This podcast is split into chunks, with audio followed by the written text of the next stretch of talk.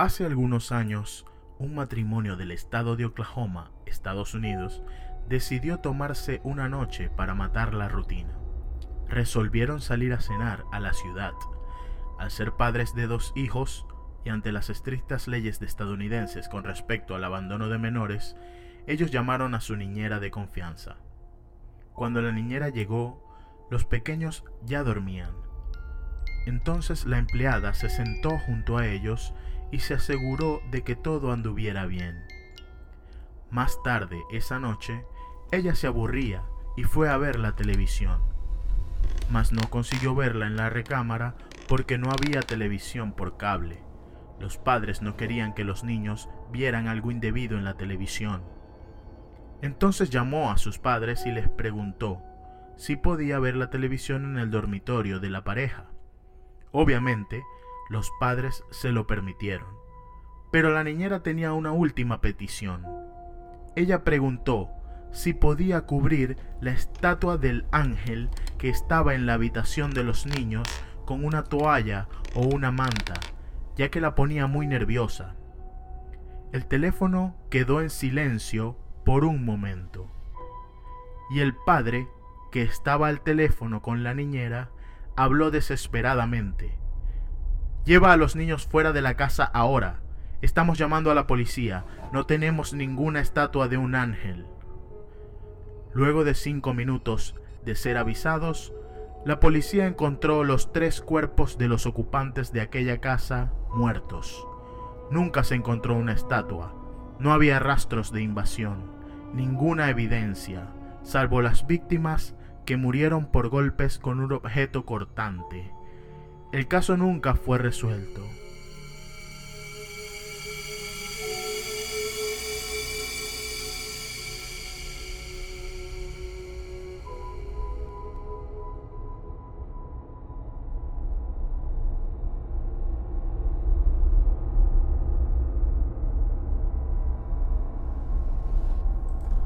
Bienvenidos a Malditos Jueves. Hola gente, por acá Andrea y Joe, el episodio 62 de Esto es en serio, o como dijo Joe, el primero de nuestro especial de Halloween. Hicimos la primera edición en el 2019 y ahora estamos de regreso en el 2021 para conmemorar nuestra época, bueno, mi época favorita del año. La mía es mi segunda época favorita.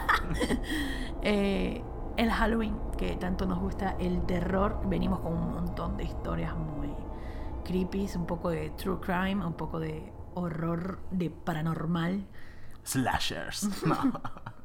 de Así que, nada, tampoco así, ¿eh? Pero, pero sí venimos con, con, unas historias geniales, así que muchas gracias como siempre por escucharnos. Recuerden seguirnos en Instagram, arroba en serio podcast, arroba casu01 y arroba Joe Presents. También recuerden que pueden escucharnos en Spotify, Google Podcast, Deezer y Anchor.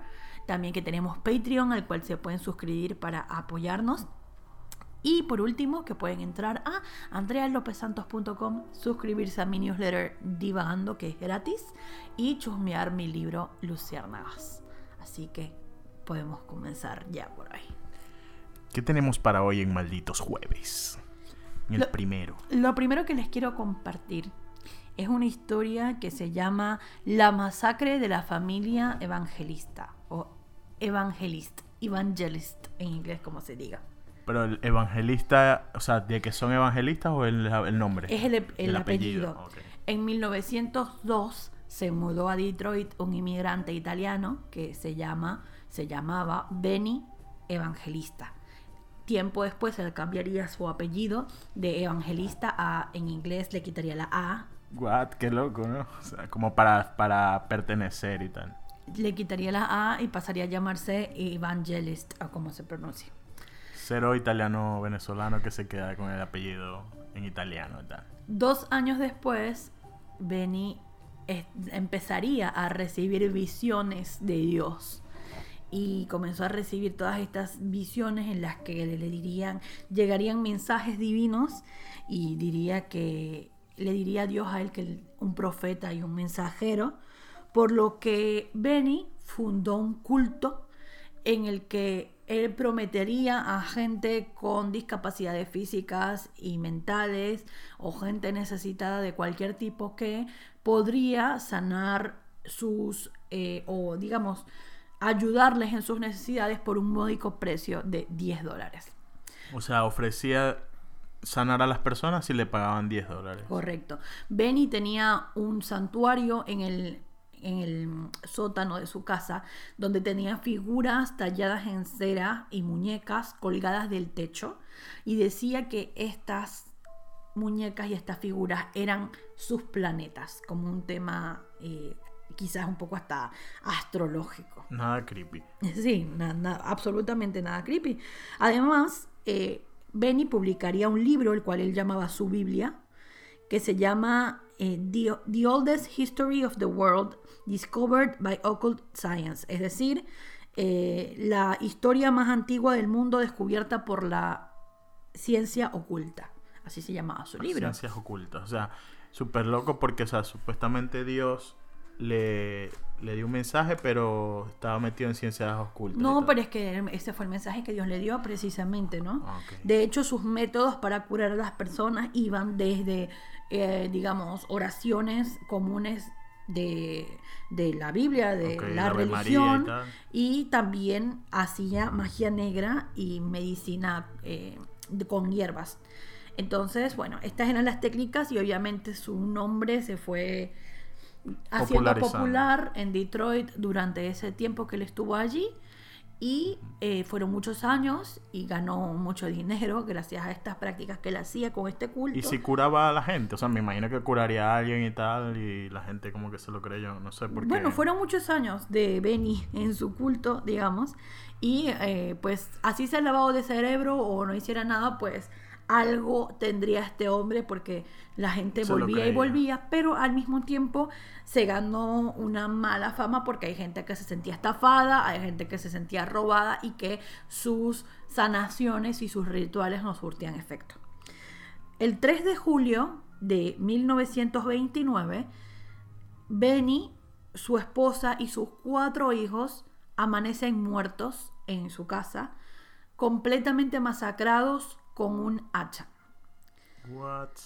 Eh, hay un montón de cosas extrañas de este asesinato porque no solo, no, no solo nunca se encontró el asesino ni se encontró rastro del asesino, sino que él la noche anterior se había, había su última llamada fue una llamada con un hombre que trabajaba en una construcción. Benny le dijo que había pagado por los escombros de esa construcción Mm, había como madera y cosas y restos, él había pagado, me imagino que para construir algo, y le iban a llevar estos materiales a su casa a la mañana siguiente, muy temprano, tipo 6 de la mañana, la llamada ocurrió a las 10 de la noche, y eh, él, la, familia evangelista o evangelist la mataron en la noche, y el hombre que le iba a llevar los materiales nunca apareció.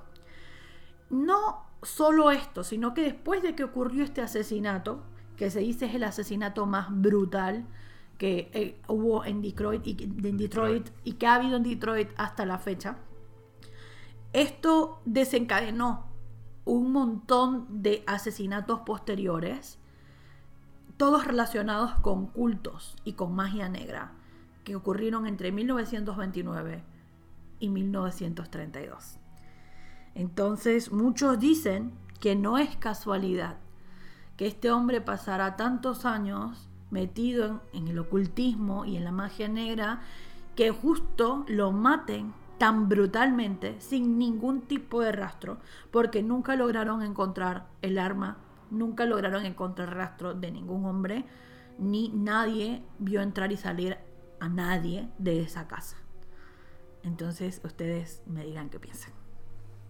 Sí, o sea, puede estar la, la la hipótesis de que haya sido alguien que se sintió estafado por, por este tipo, algún loco que fue y se fue a vengar, digamos, no sé. El tema es que no hay ningún, ningún rastro ni, ni pruebas de nada. Podría, porque si tal podrías decir que fue el mismo que nosotros, pero él también se murió, también lo mataron, entonces tampoco tiene un poco de sentido. Lo otro es eso de las muñecas esas locas que tenía ahí en el sótano, nada, o sea, creepy. ¿qué sería? ¿Qué crees tú? Eh, hay dos cosas súper locas que sucedieron, ¿no? Porque el 4 de julio, al día siguiente, toda la ciudad, todos los policías de la ciudad les ordenaron, pues, averiguar qué era lo que había pasado, obviamente encargarse del caso. Y arrestaron a dos hombres. Un primer hombre eh, llamado Ángelo de Poli, que, porque ellos la única evidencia que encontraron, no encontraron arma, pero encontraron unas huellas sangrientas. Pero las huellas no coincidían, por lo cual, aunque lo arrestaron, nunca pudieron conectarlo con el crimen. Su, su principal pista era que este hombre visitaba frecuentemente la casa de ellos, asumiendo que era, bueno, un cliente, digamos. Pero no, nunca lograron conectarlo porque las huellas no coincidían, a pesar de que se veía sumamente sospechoso. Y el siguiente fue un hombre que se llamaba Robert Harris, que tenía también como muy mala fama, pero descubrieron después, mediante todas las interrogaciones que le hicieron, que el hombre, eh, él aceptó, se confesó que era culpable, pero luego descubrieron que el hombre estaba mintiendo. O sea, se, se hizo, que, quería ser autor de eso. Estaba... Y era mentira. Exacto, estaba encubriendo a alguien, es lo que se asume, estaba encubriendo a un asesino mucho peor o estaba metido en unas cosas turbias y como sabía que no le iban a creer, pues decidió asumir la culpa para que no se investigara, investigara más el tema. Claro, capaz puede ser que estaba poseído por algo que le dijo que se culpara para, el, para que no se siguiera investigando o algo así, no sé. Hay un eh, libro que se llama Detroit Occult Murders, que sería los asesinatos... no es ocultismo, pero es de ocultismo. O sea, los, los asesinatos ocultistas de Detroit puede ser la traducción que fueron estos asesinatos que les dije que ocurrieron entre 1929 y 1932. Todos que sucedieron eh, alrededor el de la misma calle que se llama Saint Alban y todos relacionados. Saint Alban, como el, horno santo. No, no, no. A-U-B-I-N. Como Alban. Ah, ya, ya. Y eh, allí sucedieron todos en la misma zona, todos en la misma calle y todos relacionados con magia negra, ocultismo, brujería, cultos, etc. Y los, no se sabe, bueno, no sé si los, los otros asesinatos fueron parecidos o eran diferentes. todos fueron, todos fueron, si fueron eh, hachazos y tal. no, todos fueron relativamente parecidos. Además, han habido reportes de que, bueno, hay mucha gente que cree que la calle está, hasta el día de hoy creen que la calle tiene algún tipo de, bueno, qué sé yo, está embrujada, por decirlo de alguna manera, tiene algún tipo de maldición o demonios o espíritus eh, malignos, digamos. Ha habido muchos reportes de ver allí hombres sin cabeza andando por los alrededores y eh, también dicen que se escuchan voces y gritos en medio de la noche. Eh, la casa la demolieron hace algunos años, la demolieron recientemente. No la habían eh, demolido en todo este tiempo. Y que estaba abandonada, me imagino. Sí, estaba completamente abandonada y ahora lo que hay es pues simplemente tierra. terreno vacío. No hay nadie allí. Pero bueno, y la demolieron, no sé, será para deshacerse de... Sí. Bueno, es que igual lo que construyan allí va a estar maldito. Pero bueno, esto, este caso quedó sin resolver. Nunca se supo realmente cuál fue la razón y se sabía hasta el momento. De hecho, muchas personas han investigado con tecnología actual. Obviamente en todo este tiempo lo que pudo haber de evidencia se borraba. Pero la gente que vive por allí y que conoce o que vivió de cerca de alguna forma los casos, los casos siempre dijeron que había algo raro ahí, que había algo raro, que se siente una energía, rara. Eh, hay muchos avistamientos de cosas extrañas y son muchos, muchos casos de asesinato de los cuales nunca se encontró un culpable. Y mucho más raro esto que les comentaba de que gente de repente inculpándose o asumiendo la culpa realmente no eran los culpables. Sí, lo que yo me imagino ahí, que por la fecha, por la época, justamente era el, inicio de la Gran Depresión de Estados Unidos, que había mucha crisis económica, mucha gente probablemente se, se volvió loca, no sé, o trató de buscar eh, ayuda en algo, en cómo podría ser esto estos espiritismos y estas cuestiones. Y era una época bastante chimba en, en Estados Unidos y en el mundo. Que probablemente, no sé, este llamarían a unas energías raras ahí. Y este tipo de evangelista abrió, no sé, un portal a, a otros espíritus raros que, que hicieron esto, no sé. Independientemente de que crean o no, de si fueron fuerzas que no son de este mundo o no, es bastante creepy de las dos maneras, ¿no? Porque si nos vamos por el lado objetivo y decimos, bueno, fue una persona, de igual forma había unas movidas muy extrañas, porque gente inculpándose que no eran los culpables, eh, gente sospechosa que al final nunca pudieron eh, hilar al... O sea, estamos hablando de que por más que fueran los años 30, era la policía de toda una ciudad dedicada a, eh, digamos, resolver el caso, un mismo caso, y nadie pudo lograrlo. Nadie, ni siquiera uno solo de los policías. Además, hubo muchísimas entrevistas que le hicieron a vecinos y gente de la zona que alegaba cosas extrañas y quien fuera que haya sido el asesino eh, fue, lo, lo, hizo muy bien porque desapareció de la faz de la tierra, nadie lo pudo encontrar y hablemos de que muchos casos en esa misma época o años antes o años después pudieron ser resueltos, pudieron encontrar al asesino y en este caso, aunque incluso, aunque había huellas, no, nunca se pudo encontrar, nunca se pudo encontrar a la persona. Y mucha gente entorpeció el encontrarlo porque arrestaron a varias personas que estaban probablemente relacionadas y terminaron no siendo los culpables del caso. Entonces eso ocasionó que se perdiera tiempo, que durante mucho tiempo los policías pensaran que se resolvió el caso cuando realmente nunca se resolvió. Y entonces si todo este sistema de personas estaba encubriendo a este asesino, creo que eso es más terrorífico. Sí, porque puede ser un asesino en serie que mató a varias personas. Pero normalmente los asesinos en serie tienen un mismo patrón o algo así tendrían que haber sido iguales capaz los asesinatos para, para determinar que era un asesino en serie. Lo único en serie que vivían todos por ahí, pero más nada, ¿no?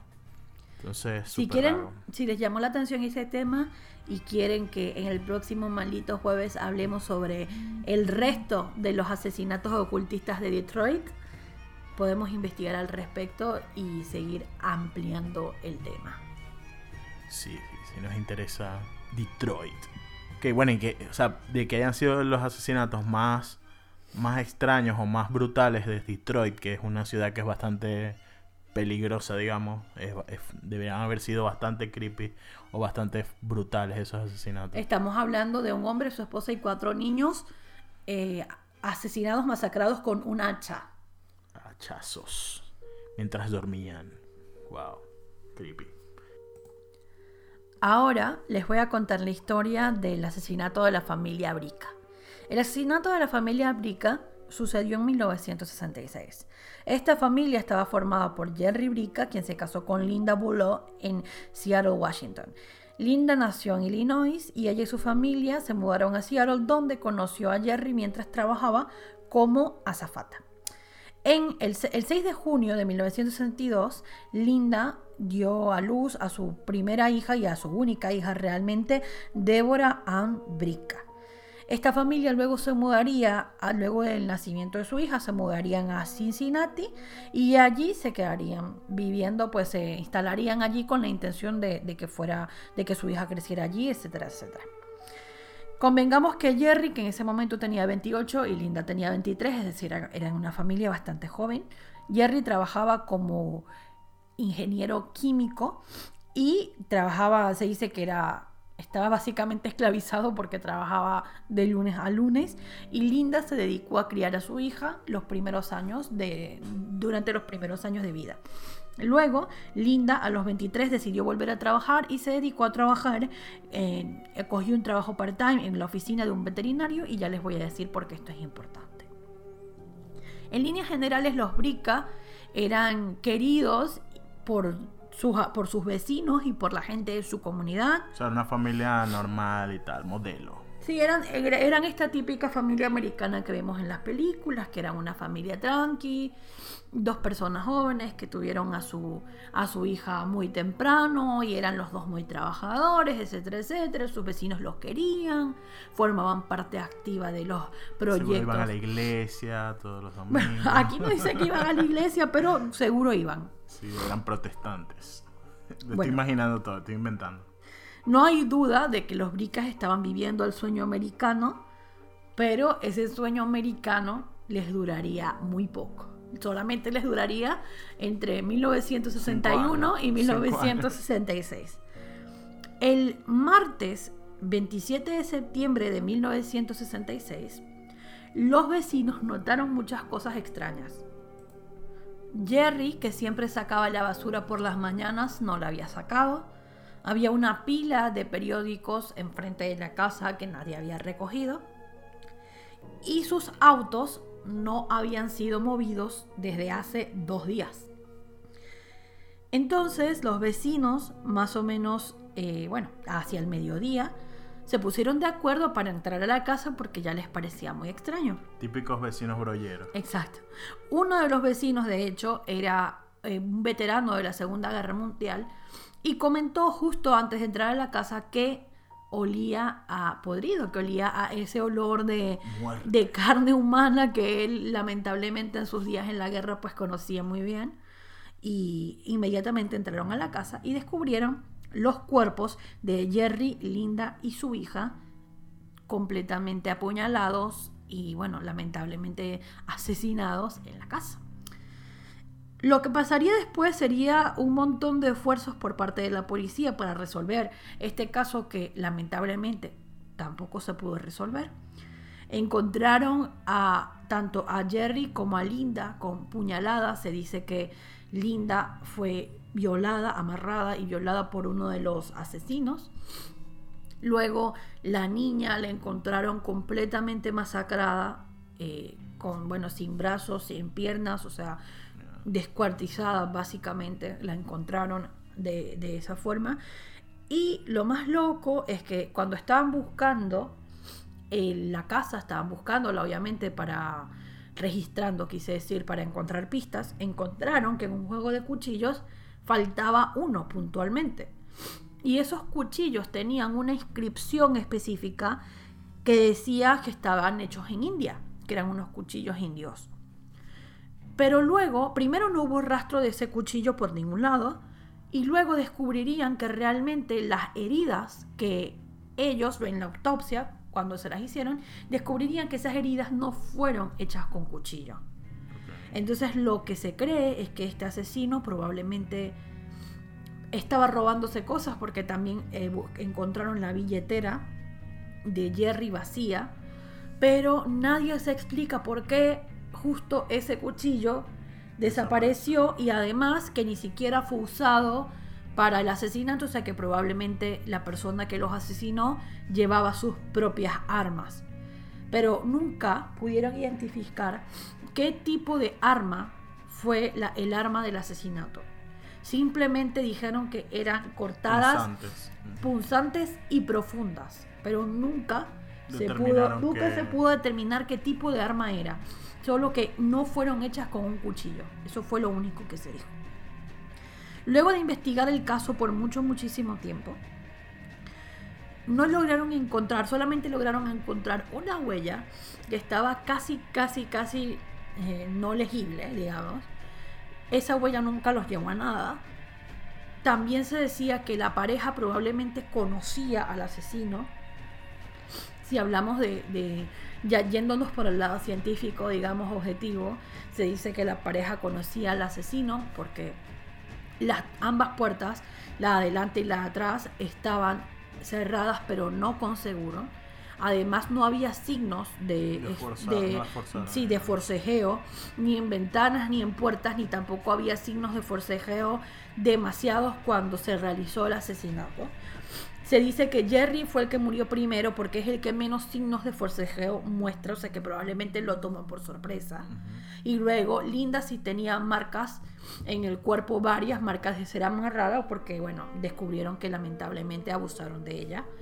Y por supuesto que la niña pues no le dio chance de hacer nada. La pareja tenía dos perros. Los perros estaban encerrados en una habitación sin, sin ningún tipo de daño, simplemente los encerraron allí. Después la policía se ocupó de los dos perros.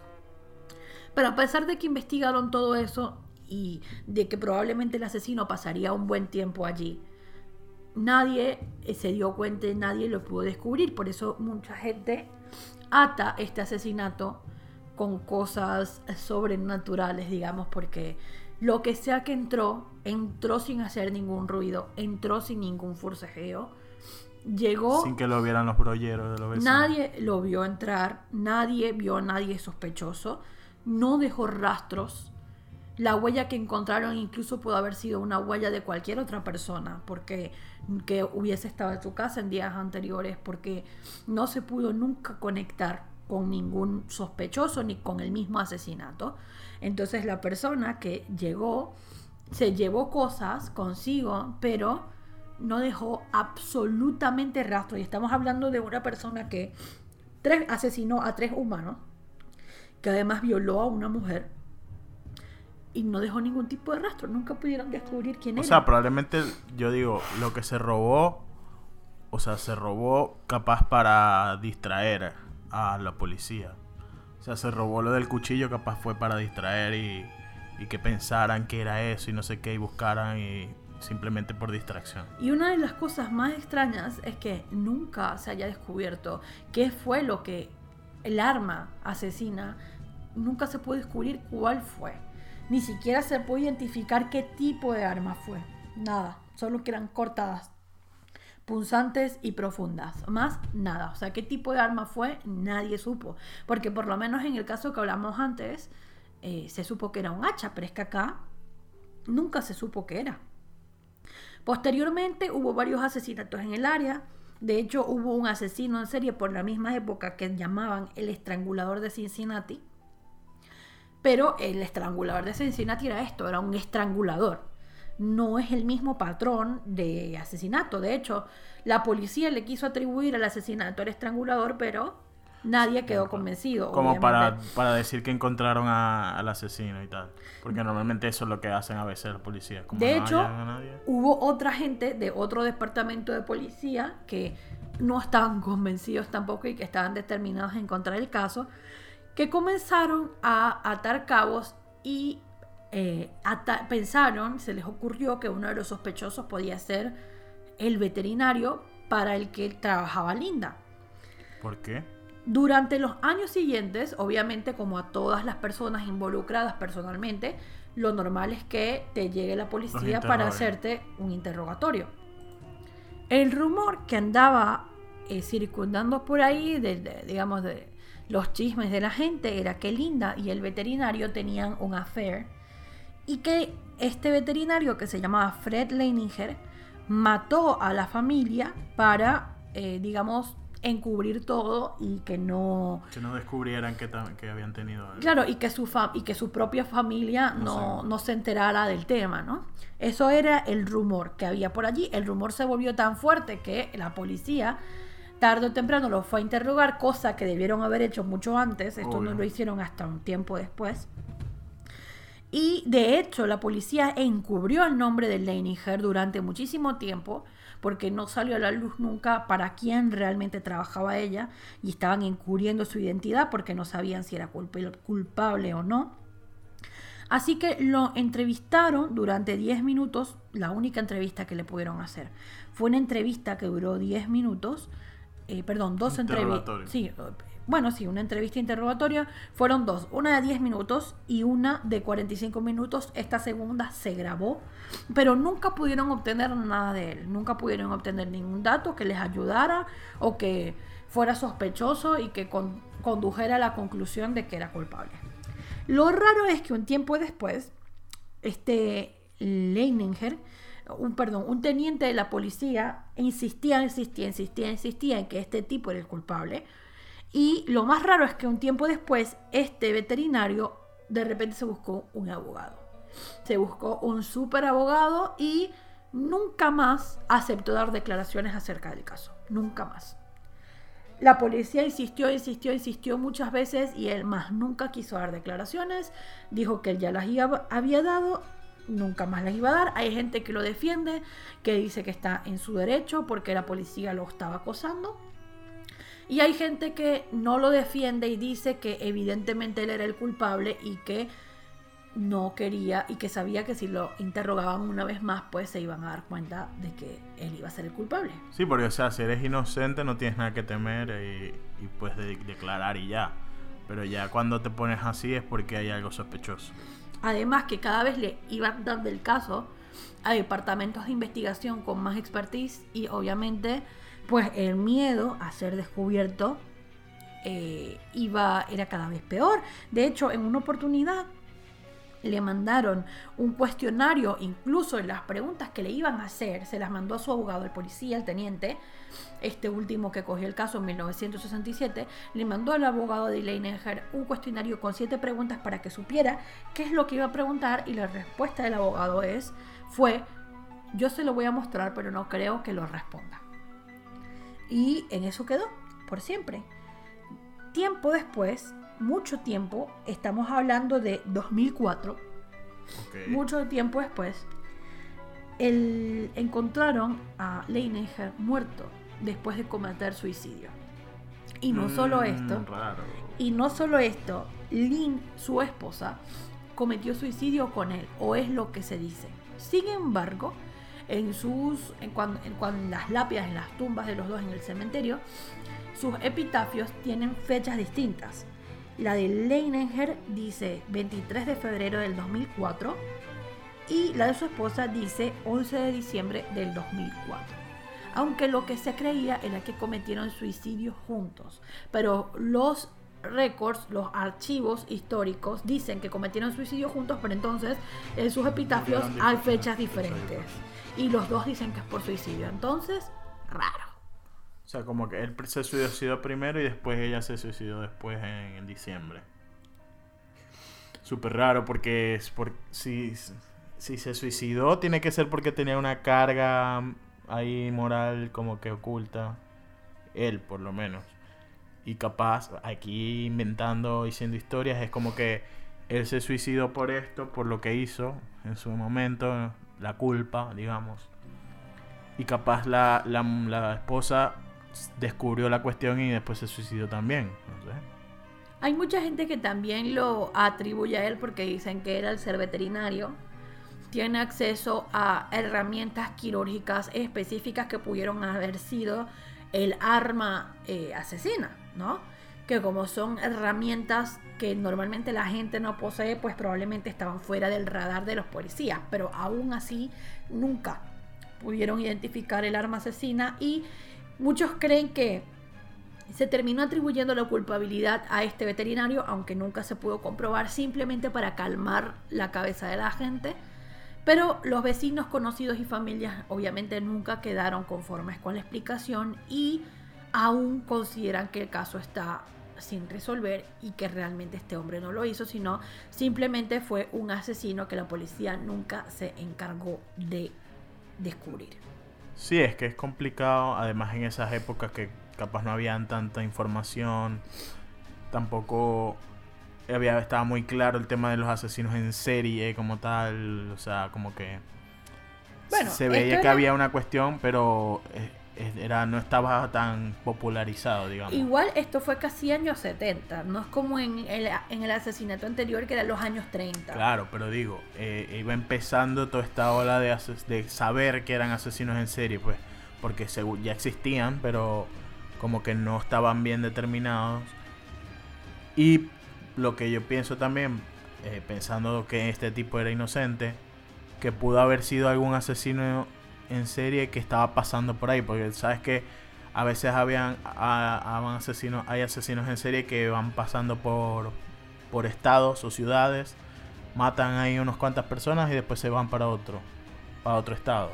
Recordemos igual que en los años en los años 60 en Estados Unidos hubo un boom de como asesinos seriales porque era la época en, los que, en la que los seguidores de Manson estaban como haciendo mucho ruido. Entonces, no es que no sabían que existen los asesinos felices. De hecho, estaba este caso del estrangulador de Cincinnati, que ya estaba por ahí eh, dejando víctimas y creo que tenía cuatro o cinco víctimas ya para esa fecha. Y de repente este caso que resulta tan misterioso precisamente porque en una época en la que había tanto auge de asesinos seriales y la policía se estaba encargando de resolver estos casos, haya sucedido esto y haya sucedido una persona capaz de llegar a un sitio y matar a tres personas sin dejar ningún tipo de rastro, sin que nadie lo haya visto y con un arma que nunca se puede identificar. Raro.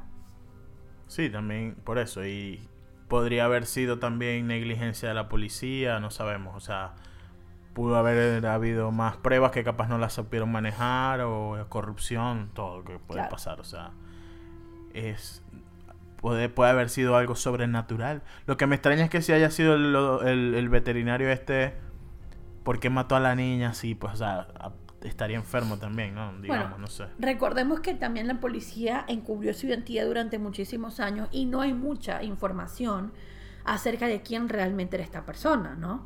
Y cuando tú tú de repente no piensas que el tipo capaz podía estar demente porque qué sé yo. Era un, veterinario muy, no sé. Curabas perritos y gatitos y tú dices, bueno. se iba a imaginar que era un enfermo. Pues, Pero sí es un poco raro que después de tanto tiempo, tanto él como la esposa cometieran suicidio, que además eh, los como que lo que hay en los archivos no coincida con las fechas que están registradas de su muerte. hay un tema ahí, hay un tema ahí muy extraño que Puede ser que la policía lo esté encubriendo o que simplemente no se haya registrado correctamente. Extraño. Eh, si él realmente los asesinó, pues claramente era un tipo muy hábil, pero igual creo que la gente lo hubiese visto, no sé. No sabemos, pues capaz, o sea, si llegó en la noche o algo, no, no sabemos. Esto sucedió igual, o sea, convengamos que esto sucedió una noche en la que ellos a las 10 de la noche tenían las luces prendidas de su casa, estaban cenando normal, acostando a su, a su hija, su su, y a las 6 de la mañana del día siguiente, 7 de la mañana, ya los vecinos se habían dado cuenta de que había algo raro. O sea, esto sucedió, sucedió de una noche a otra.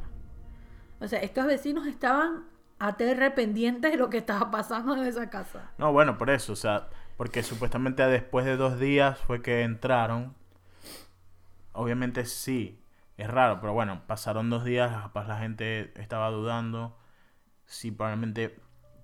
O sea, a mí lo que me parece es que puede haber entrado, nadie, o sea, en el momento no se dieron cuenta. O sea, porque la gente no está, o sea, tipo 24 horas viendo la casa. O sea, el tipo se pudo haber metido por atrás, por donde sea, y no lo vieron. Claro, y lo más loco es, otra cosa que me parece a mí loco, ¿no? O sea, este tipo se metió a robar mató a otras personas, violó a alguien, nadie escuchó gritos, nadie llamó a la policía. Por eso, poniendo la, la, mm, la, tesis de que era el, este veterinario, el veterinario también tiene posibilidades de tener sedantes, cosas, o sea, capaz los durmió, no sé. O sea, y no gritaron por eso. Porque hubo mucha gente que creía que era un simple ladrón que se metió y los terminó matando, porque ciertamente encontraron como espacios vacíos, cosas que faltaban, eh, pertenencias valiosas que no estaban, etcétera, dinero de las billeteras y cosas por el estilo.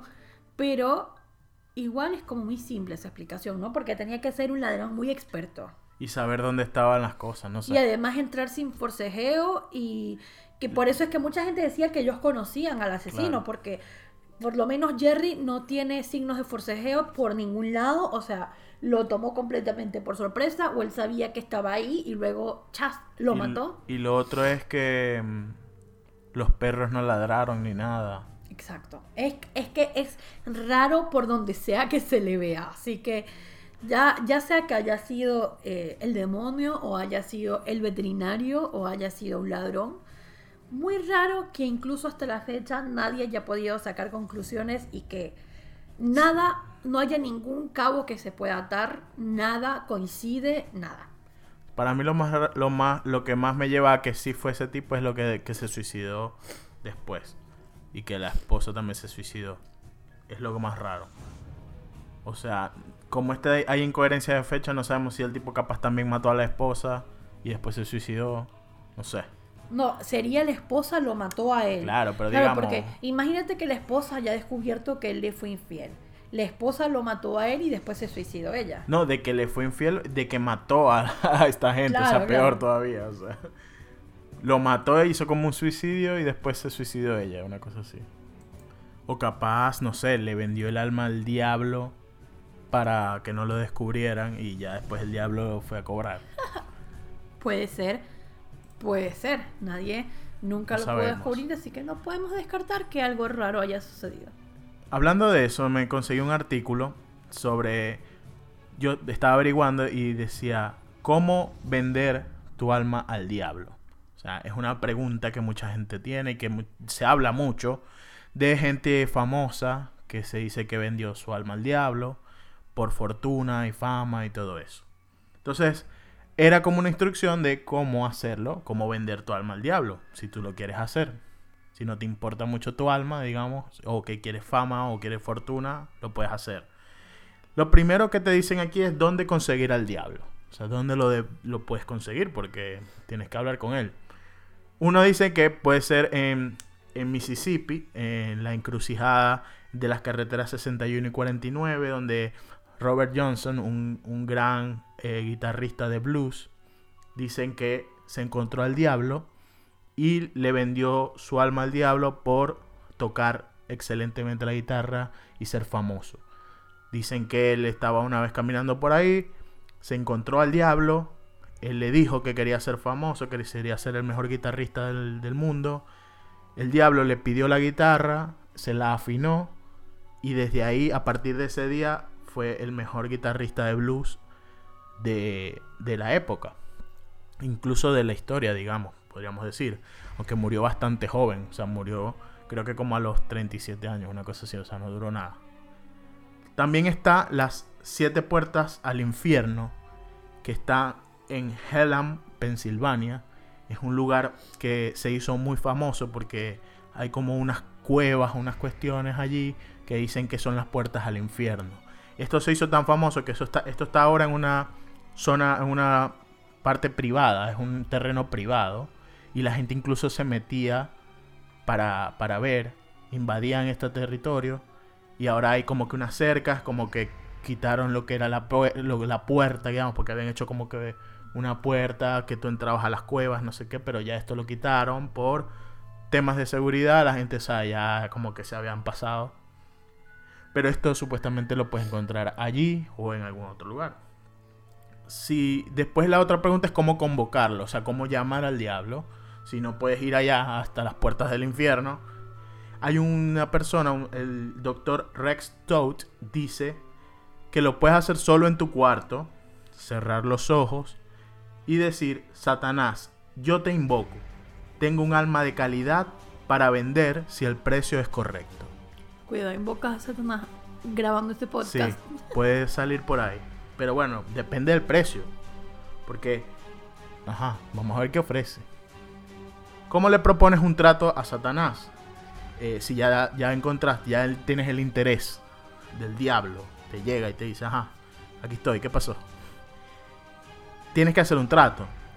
En Italia, en el 1676, se encontró un contrato que era como un pacto con el diablo. Estaba escrito. Donde decía algo así como, Lucifer, me debes otorgar 100 mil libras de oro. Todos los martes, todos los primeros martes de cada mes me tienes que entregar mil libras. O sea, son 100 mil en total, me tienes que entregar mil libras de oro todos los primeros martes de cada mes. Incluso si no, o sea, si no soy yo, a la persona a la que yo ordene a la quien se lo tienes que entregar. Eso era, era como un contrato firmado y tal. Eso se encontró en unos archivos en 1676 en Italia.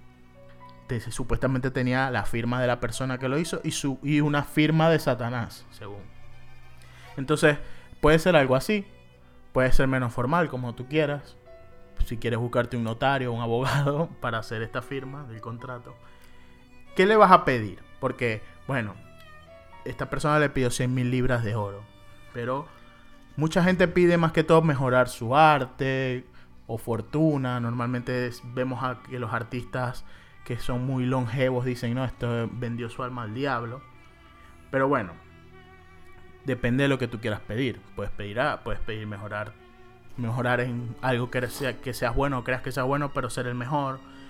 Pero yo digo que deberías pedir algo inteligente. O sea, ser inteligente. Porque no puedes decir quiero ser billonario. Porque eso se va a acabar. Lo que podrías decir, creo yo, que es quiero una cuenta bancaria que no se termine nunca. Y que nadie se vea sospechoso. Porque si ves a alguien que de pronto de un día para mañana tiene miles de miles de, dólares, es raro y va a venir la policía y va a venir a investigar. Entonces, no, que sea, que nadie lo sospeche. O sea, que seas millonario, pero que nadie lo sospeche. Creo yo que eso sería muy inteligente pedir. Lo que pediría yo.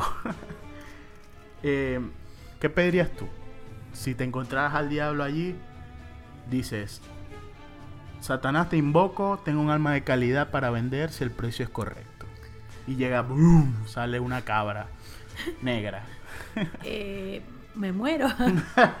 Pero a mí esto me recuerda un poco. Hay una película que es con Cameron Díaz.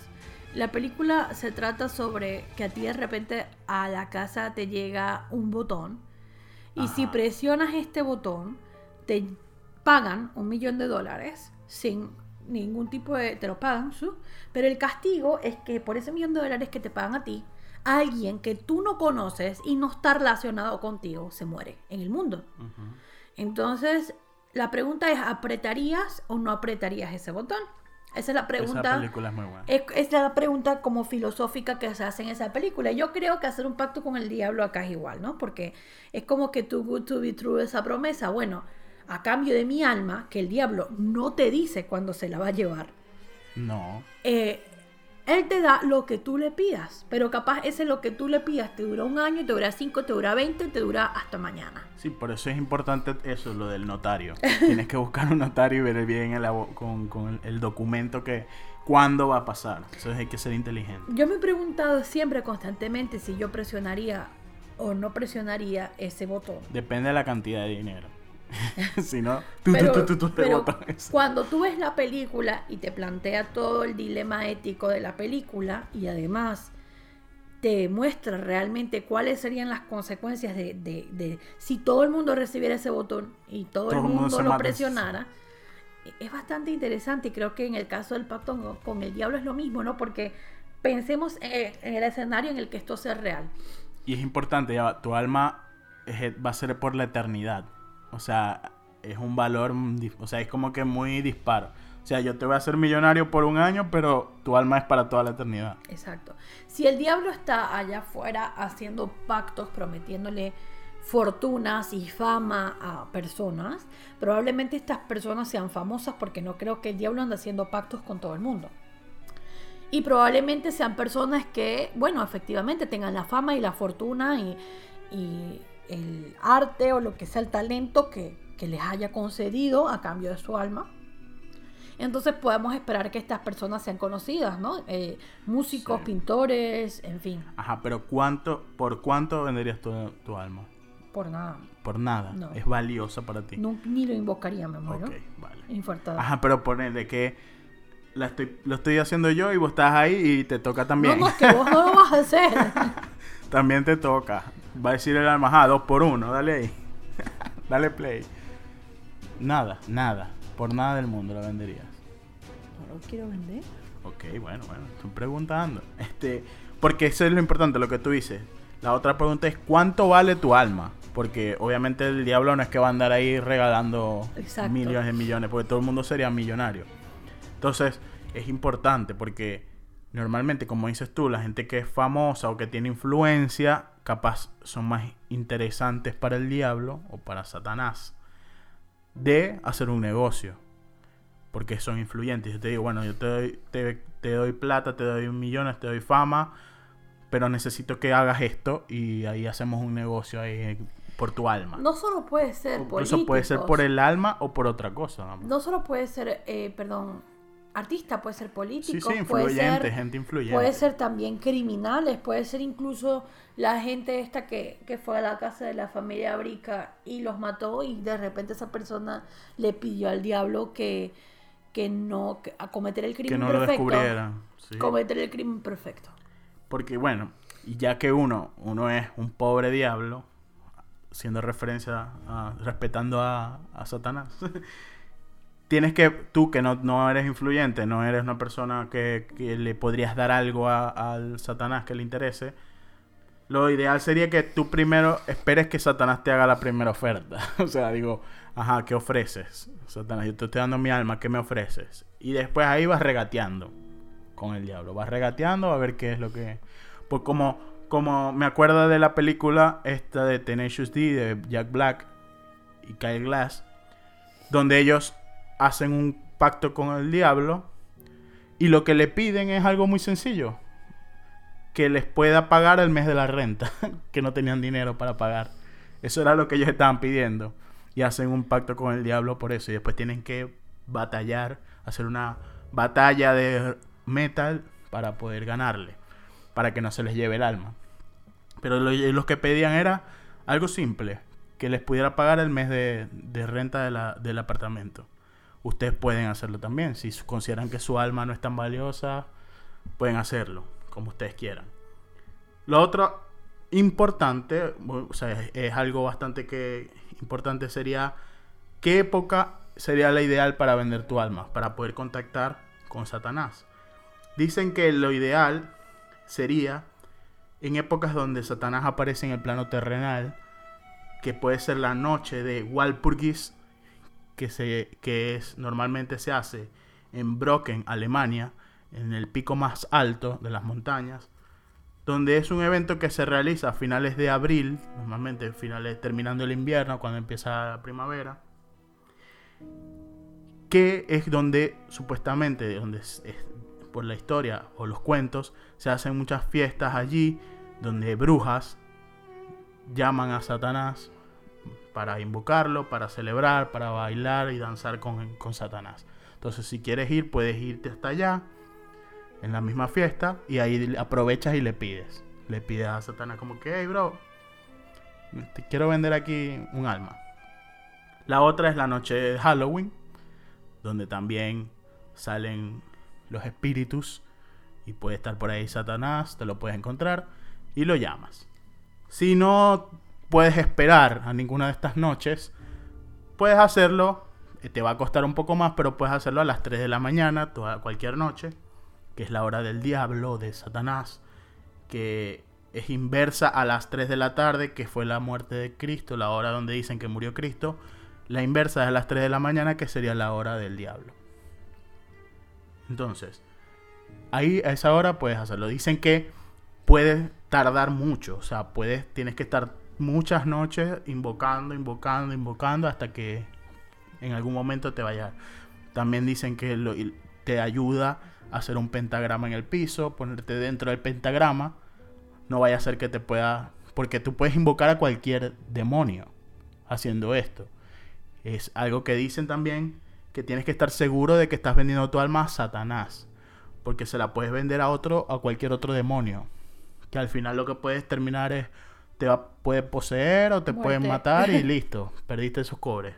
O sea, es- hay que estar seguro de que sea Satanás. O sea, la cabra negra con cachos. O sea, porque si es cualquier loquito ahí, te jodiste. Por eso dicen que hay que estar dentro de un pentagrama para que no te pase nada, que te, no, no puedas tener, no tengan que, no puedan tener contacto contigo directamente. Entonces, ya saben estos consejos si les interesa. Eh, si están en un apuro, pueden ahí invocar a, a Satanás. Se puede tardar un poco, pero bueno, de que llega, llega. Tú vendes, entonces tú no vas, a- tú no venderías tu alma. Ni por el precio más, más brutal no, y si del tú mundo. vas a vender de tuya, me avisáis porque te mudáis. No, bueno, pero vos podés disfrutar. El que me voy a joder soy yo después. vos vas a disfrutar esos millones. Ah, bueno. Yo puedo decir, o sea, mira, me vas a dar esta plata. Si, bueno, cuando yo me muera le queda. Le quedan los millones a. ¿No? Tampoco. No. no te gusta, o sea, no vas a disfrutar los din- Uno, dinero. mira, hay una cosa que yo pienso que es que todo bien, no, eso lo he dicho yo acá muchas veces, no pasa hasta que te pasa. Por lo cual, yo voy a creer que esa vaina sí puede pasar y yo no me voy a meter en ese mundo. no, gracias. De que vuelan, vuelan. Pero bueno, chicos, si ya les dimos consejos, si lo quieren hacer.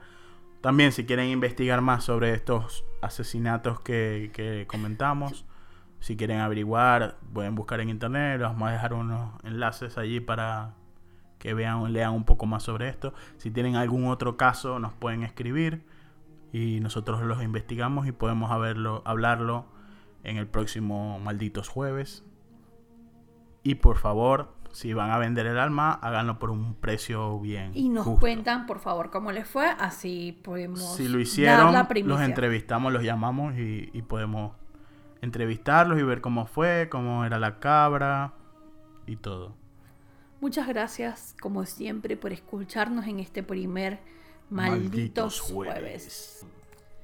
No olviden de seguirnos en nuestro Instagram, arroba en serio podcast, arroba casu01. Y arroba Joe Presents. También que tenemos Patreon al que pueden suscribirse y apoyarnos en este hermoso proyecto que tenemos. Entrar a andrealopesantos.com y suscribirse a mi newsletter Divagando que es gratis. Chusmear mi libro Luciérnagas y darnos mucho amor en los comentarios y contarnos de qué quieren, qué historias de terror quieren que contemos en los próximos malditos jueves. Ya saben, duerman con la luz encendida y la puerta cerrada con llave, por favor. Igual quien dice que el diablo no las puertas. Se tapan con la cobija para que no entre el diablo. Adiós. chao, chao.